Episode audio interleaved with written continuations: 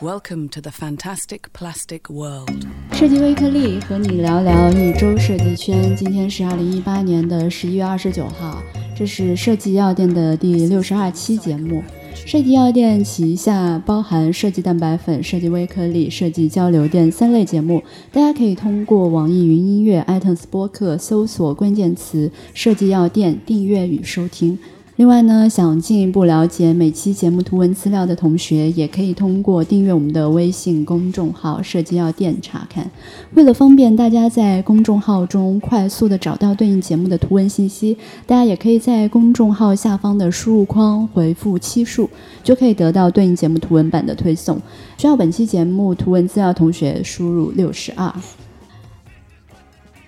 本期节目呢，我们给大家带来六条新闻。然后呢，我们在搜集完新闻之后，我们发现，呃，其中的四条其实有一些共同的特点，他们都是关于大众娱乐跟精英文化的碰撞或者冲突。当然，我们现在是一档设计类的新闻类节目哈，所以我们是从营销、审美以及设计的角度去看待这些问题。所以第一条呢，我们就来说说。最近奢侈品的新闻事件，就这个事件呢，除了大家都知道的 DNG 杜嘉班纳的辱华视频事件哈，还有像吴亦凡成为了 LV 的全球代言人。那可能大家觉得 LV 全球代言人还好嘛，不是什么，但是他不是品牌大使，这种全球代言人是站在这种代言鄙视链顶端的这样的一个代言。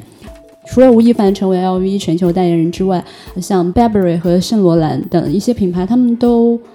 更新了自己的 logo，而且这个 logo 的更新方向是趋同的，呃，这是一个有趣的现象。这个会作为我们今天的第一条重点新闻，跟大家聊一聊奢侈品变化背后的原因。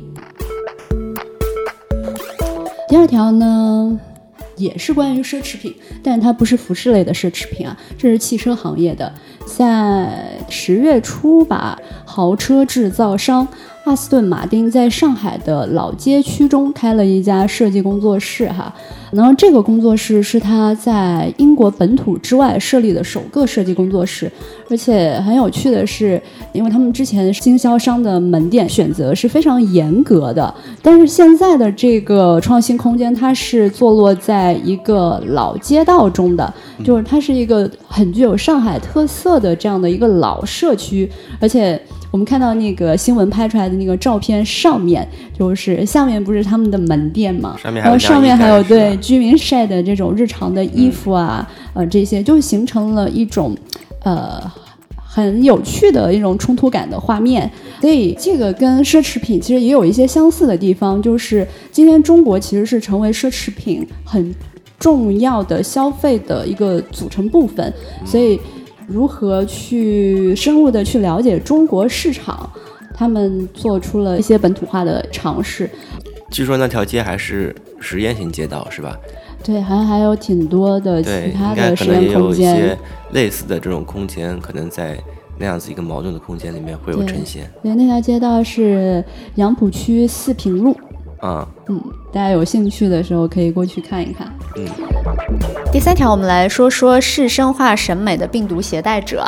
在说这个话题之前，我们先要了解一下什么是市生化。市生化呢，从字面意思上也可以理解为它算是一种中产阶级化。那为什么会产生这个中产阶级化呢？也是因为，比如说像中国现在的这种经济发展，由商业。和经济所带动的一种社会景观的变化或城市的变化，啊这种，比如说我们现在的城市，不论是南方北方，他们都越来越接近了，甚至连本土文化代表的一些古街都有了近似的这种配套商店啊。而由这些资本推动的商业啊，一方面其实也是满足了城市化居民的生活需要，但另一方面也推动了全球文化同化的这种浪潮。那作为设计师的你，如何去看待自己所从事的这份营销商业设计对文化所产生的影响呢？第四条，我们继续说审美。但是这个审美呢，是关于乌镇戏剧节的。我们知道，就是在乌镇的戏剧节，不仅仅是一种文化现场，它更是一种大众的活动。那如果这两种，一种是比较专业的精英的，和一种大众的娱乐的，这两种不一样的东西叠加在一起的时候，它可能会造成一些困扰或者冲突。就像是我们之前说的这种，呃，奢侈品啊，进入中国会有一些，呃，不能说不那么融合哈，会形成一个很奇特的现象，就像是阿斯顿马丁的实验室在这样的一个老社区的空间底下。的一种看起来不是那么相融的这种气氛哈，呃，然后这次乌镇戏剧节它本身呢，它的主题就叫融，含义就是不同的内容融合在一起，或者说更加包容、更加多元，这样它的主题就叫融。但是从从那个现场的那些新闻还有剧照，我我是没有去过现场，但是从这些新闻剧照来看哈，呃，其实他们还是对戏剧做了一些改编的，有一些观众就对这种新的。戏剧的改编形式存在一些疑惑，或者说有些观众甚至愤怒的退了票。嗯，这个也有人说哈，这个算是精英阶层试图与大众对话的一次滑铁卢。这一次的乌镇戏剧节，他们其实一方面既想说去探索一下专业性，然后又想说得到大众的关注，所以他现在也是处在这样一个比较尴尬的处境底下。呃，我看到有一个新闻，然后有一个人的 T 恤上面印着“乌镇不值得”这样的五个字，我觉得这个挺有意思。就是这个，我觉得这个情境其实既是对观众，也是对艺术家的一种情境的描述，就是乌镇不值得。就邹总理从前说过一句话嘛，就是说人民喜闻乐见的你不喜欢，你算老几？其实这句话，我觉得这么讲是。呃，没有问题的。但是如果他反过来讲，也是没有问题。第五条呢是关于好设计现在到底在关注什么的一个话题。然后这个话题是有一个新闻，十月三十一号被称为设计界的奥斯卡，日本的 Goodzan 二零一八，然后他们揭晓了今年的一个大奖。今年大奖呢，获奖人是有非盈利的一个组织。然后这个组织呢，它同时也是奈良的一座叫做安养寺的一个寺庙的主持，呃，他是第三十二代的一个主持，呃，然后一个寺庙的主持，他又是如何战胜了几千件的设计作品，然后其中又是包含大家都熟悉的，比如说日本的索尼、富士、佳能等等各大厂的一些设计，然后中间到底又发生了些什么？嗯，我们看了一下，大概可以这么去理解。即便是在日本，它的贫穷问题其实也要比大家想象中的严重。然后经过一些数据的调查，七个孩子中间就有一个孩子他是属于极度贫穷的状态。然后这个这个主持叫松岛主持啊，松岛主持呢就感觉他必须要做一些事情，他是寺庙主持嘛，然后他就会有很多这种民间搜集的糕点水果在他这边，然后同时呢他又发现。他说到这些东西，如果你不去进行一些分发的话，它就是浪费在这边，可能就是坏掉、烂掉的。所以他就是结合这个问题，然后想建立一个机制，让日本的各个寺庙能够把这些搜集起来的贡品，然后分发给有需要的这些贫穷的孩子。然后主要是这样子一个，也不能叫创意是吧？这样一个想法，对，就是这样子的一个设计啊，他就获得了二零一八。日本 Good Design 的一个今年的一个大奖。哎，那我能问一下，那它这个只是一个行为，没有具体的设计是吗？这个结构，因为我感觉设计的你怎么去理解设计呢？设计其实并不是一个作品，或者说是一个创意，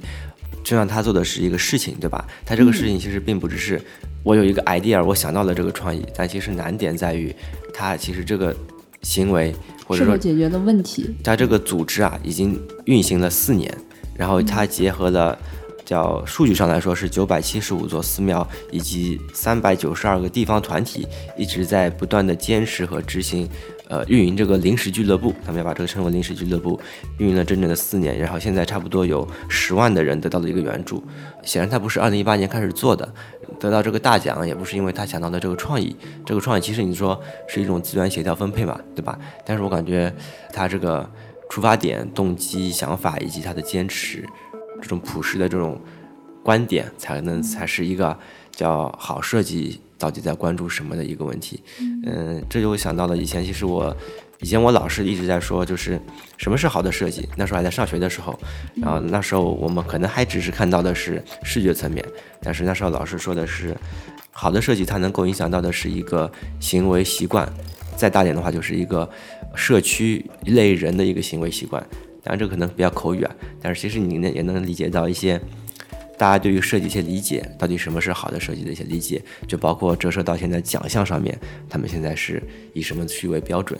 嗯，特别是越大的奖项，他们其实会越普适一些。呃，然后这就是第五个新闻，关于好设计到底在关注什么的一个话题。第六条是关于旺旺的新闻，旺旺呢似乎没有这么旺的。我们查到的一些现象是，一方面旺旺的所有的联名款，包括它跟塔卡莎，然后各种的一些周边啊，其实都是卖空了。然后话题很火，然后另外一方面呢，呃，似乎它的产品力上，呃，销量其实是它是属于下降。当然不知道近两年怎么样，但是从二零一四年开始，它其实是属于一个下降状态。所以这个现象其实很值得我们去讨论一下。所以我们一会儿可能会重点来和大家一起讨论一下产品与营销的关系。那我们就直接开始今天的重点新闻。嗯，然后重点新闻的第一条呢，跟大家说说奢侈品啊。先来说一下，就是呃，我们对奢侈品的感受。高丽，你对奢侈品就给你的印象是什么样的？给我的印象，嗯，给我的印象，好像跟我们平时没什么关系的印象。嗯，其实我跟奢侈品的关联其实也不多啊。奢侈品给我的感受哈，我那天有说到，我觉得潮流和奢侈品在我原来的定义里面是两个相悖的一个概念。嗯，就潮流是不断出新嘛，然后就是现在流行什么就上什么，它是一直持续在变化的。廉嗯，不能说廉价哈，那，就是价格比较对对对，价格比较亲民的这样的一个品牌的感受。但奢侈品它其实是这种相反的一种感觉，它是有很强的自己故事核心的这种嗯这种感受。但是近几年来，奢侈品的呃动作让我们感觉好像跟从前有一些不一样了。然后我们先来看一下奢侈品在近期做了哪些事情。呃，首先最大的应该算是吴亦凡代言了 LV，而且这个代言是叫全球代言人，他是在代言人鄙视链的最顶端，后面有什么亚太区代言人，什么中国区代言人，还有什么品牌大使，这个是比较低的，最低的还有一个是杨幂之前代言一个什么叫做什么。品牌友人朋友还是那个什么有有一个词，反正但是全球代言人他是算是代言人鄙视链的最高的那一级，所以算是非常厉害。有除了 LV 之外，像我们之前赵丽颖不是也代言了迪奥什么之类的，那这些都是属于流量明星，而且还有一些奢侈品，他们除了呃选择流量明星，他还选择网红。那对于我们来说，哦，觉得会存在一些疑惑，为什么？这些奢侈品会选择流量明星作为自己的代言人，这是第一个事情。第二个，可能大家都知道的杜嘉班纳的视频，就是那个筷子，这叫什么筷子片吗？筷子，就我们不说其他的那个是否存在呃辱华，或者说它的这个拍摄的初衷啊，但是这个事件出来以后，它是遭到了各大电商平台的下架。这些电商平台有天猫啊、京东啊、网易考拉啊，还有唯品会啊，这样等等等等一些哈。那我们可能觉得哦，这个还好嘛，就是遭到下架了。但是其实现在在中国很独特的这种市场环境底下，很多奢侈品他们其实是没有办法独立去运营一个在线平台，而且呃，奢侈品在中国的这种电商化程度现在是越来越高，依赖。电商的程度也越来越高，就如果呃在电商平台下架，其实这个是一个蛮蛮致命的一个惩罚。啊，这个是第二个。啊，第三个就是可能跟我们有些关系，就是 logo 的事情，像 Burberry 啊，还有圣罗兰啊，他们先后就公布了自己新的 logo，那这个他们也不是第一个了，之前也有，而且他们的这些 logo 的更新变化是非常相似的。就都采用了这种简洁的、无衬线的、加粗的字体，还有他们的 logo 下方都写上了这种品牌的创始地，就他们原来都是有一些边角和有一些自己地方特色衬的。线体嘛，哎，对对对，那种古老的那种对对对，就是它就弱化了他们之前的这种经典的或优雅嗯的，或者有他们自己性格的这样的一个样式，就看起来好像更酷、更年轻了。嗯这种趋势。然后在这个事情背后有什么样的一些共性？为什么会有这样的一些原因啊？然后我们也搜集了一些资料，然后看了一下，重点只说两个，就一个是关于年轻人，另外一个是关于中国。就年轻人，我们先说说这个数据吧。有一个数据就是在二零二五年，Z 世代或千禧一代，他们对奢侈品市场的这个贡献会达到百分之五十五，也就是说过半了。年轻人对奢侈品的消费和需求更多了，这个就会加快奢侈品的这种数字化、娱乐化，呈现那种多样性的趋势吧。嗯比如说，我们今天说吴亦凡成为全球大使，或者说像 LV 跟 Supreme 这种街头文化的潮牌合作了，我们觉得哦，是不是今天特有的？呃，那其实不是，在十几年前，呃，日本我们知道的那个村上隆跟 LV，他们也是有品牌合作的。就你还记得那款包吗？就是很卡哇伊，就是那个视频也拍的很卡哇伊。嗯那时候为什么会出现这样的一款设计或者这样的一个联名，也是因为当时在日本整个经济情况也是上升的阶段，很多年轻人他们都可以有能力去购买到这种奢侈品，所以也是迎合了年轻人的需求。所以奢侈品这么做其实也不算是在中国的首例，我觉得算是。算是一种合作吧，就是实力玩家之间的游戏。嗯对吧？或者说就是他们养家糊口的一种办法，他们也需要求得生存嘛。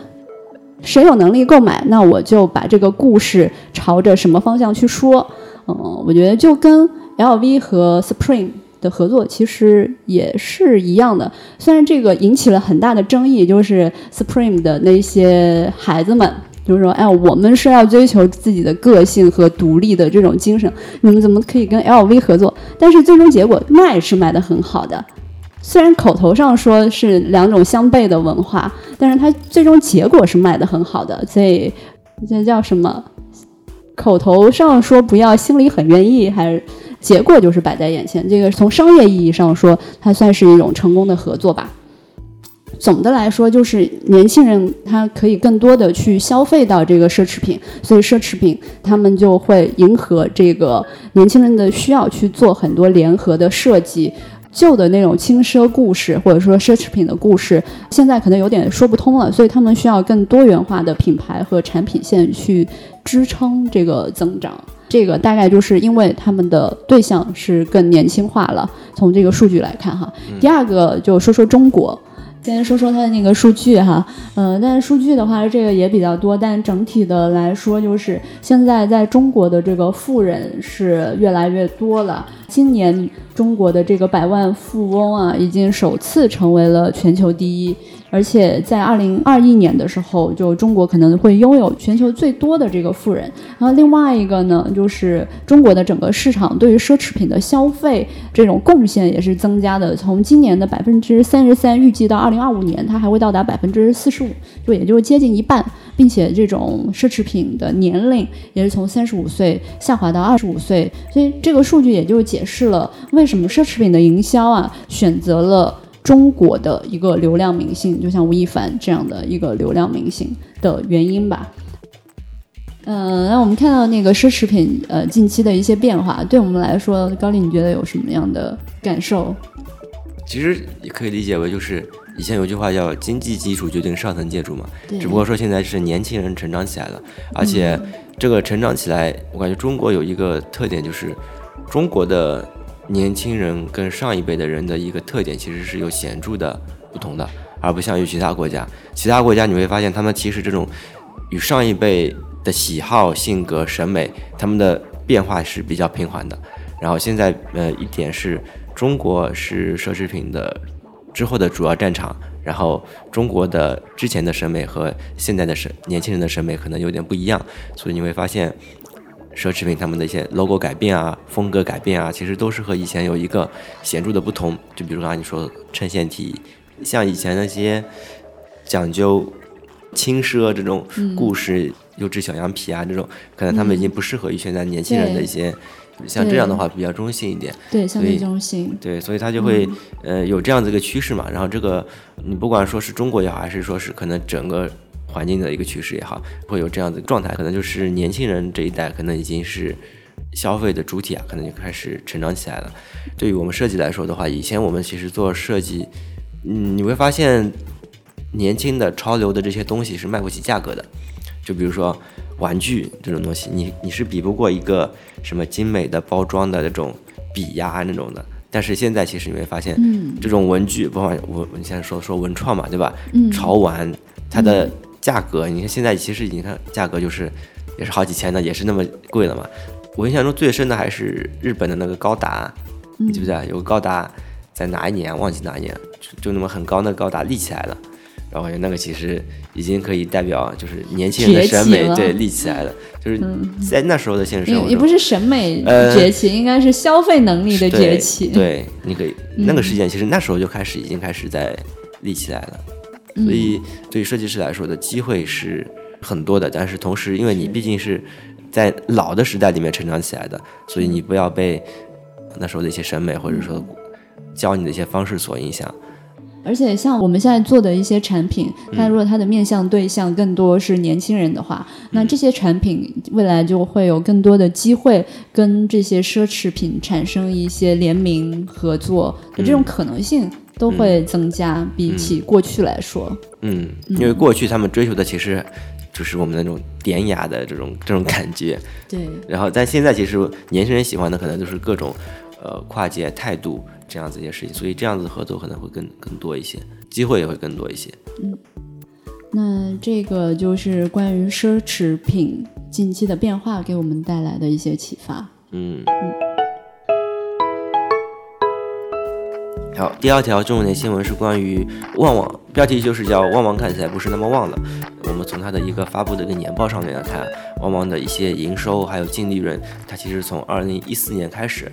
首度的下滑，而且它是连续下滑了好几年，连续了三年。它的产品，你可以理解为在二零一四年基本上是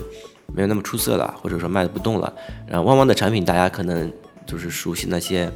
旺旺雪饼，呃，旺旺仙贝，那个其实是在八九十年代里面最早期的一些产品。然后后面的一些产品呢，就是它的那个旺仔牛奶，然后它的旺仔牛奶是。占了它营收的大部分，它大部分现在其实主要靠的是旺仔牛奶的一个营收，所以说现在它的一个呃收入的下降，也可以理解为大家对于旺仔牛奶的的喜好没有像以前我小时候那么爱喝了。就是我以前小时候旺仔牛奶，一个是也挺贵的，然后第二个是它还挺好喝的，但是喝了这么多年，我长大了之后，但现在的小孩好像，对，那个叫李子明还是什么？是李子明是吧？那那时候那时候他不是有个视频嘛？嗯，那那个后面再说。然后就是现在的小孩好像不怎么爱喝旺仔牛奶了。其实更多的原因是选择太多了，那时候的选择其实很少。然后另外一个是现在选择多了以后，选择它的机会就少了嘛。还有另外一点就是它其实现在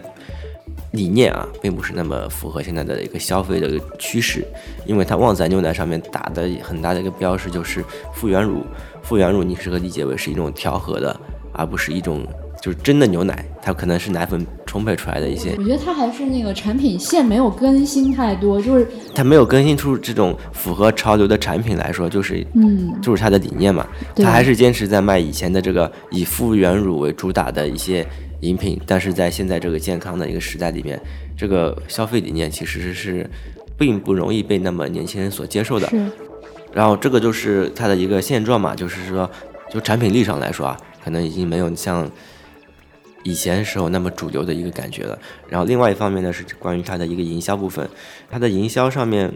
其实最近是比较火的。像早期它其实有一个叫李子明同学，是不是？在我们小时候，他其实是一个小朋友在那边喝着一个旺仔牛奶，然后旁边都是小朋友羡慕的目光，然后他就是。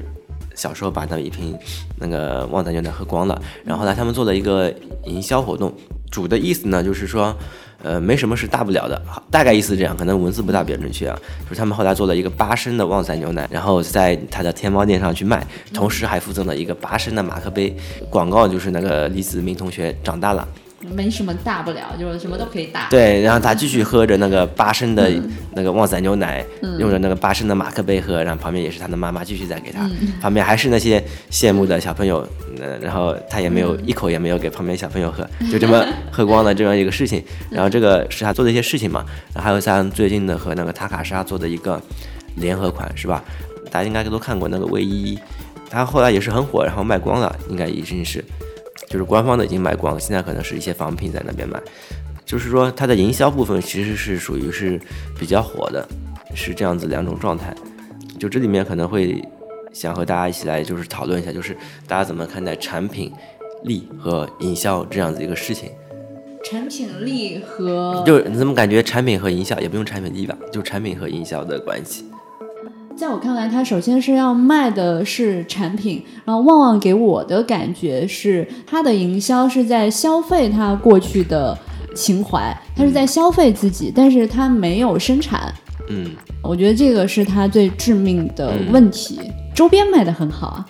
但是产品没有及时的更新上来，前前辈军打得很远，后面没跟上。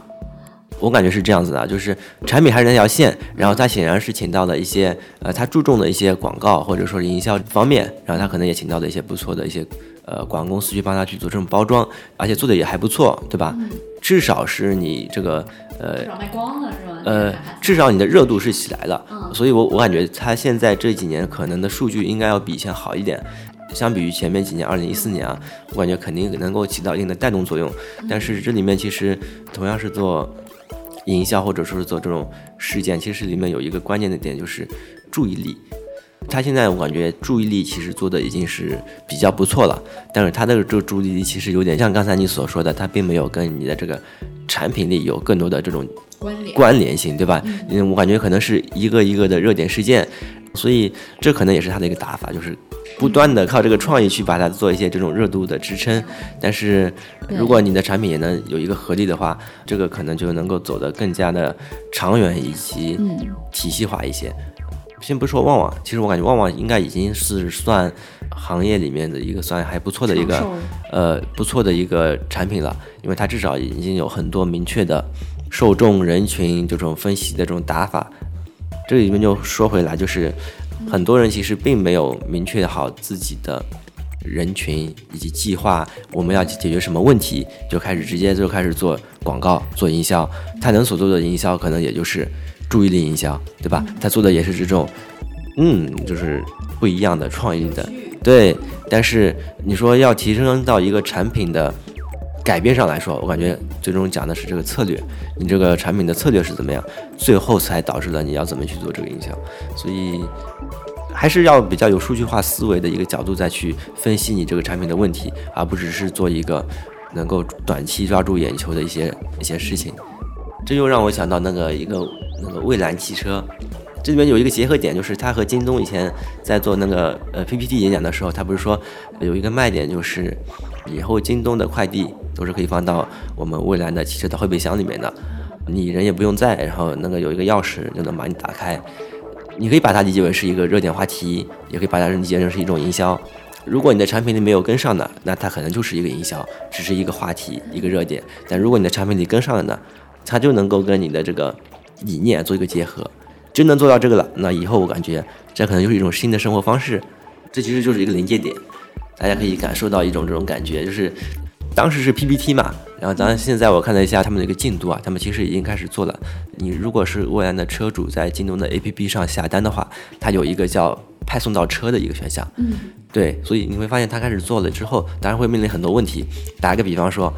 呃，中国的现状是是现在是真的可以在京东上，是啊，未来未来车车主本来就很有限，全国也就几百几千号人吧。对，但是这个只要能够做起来的话，我感觉这个只是数据体量的一个问题嘛。呃，但是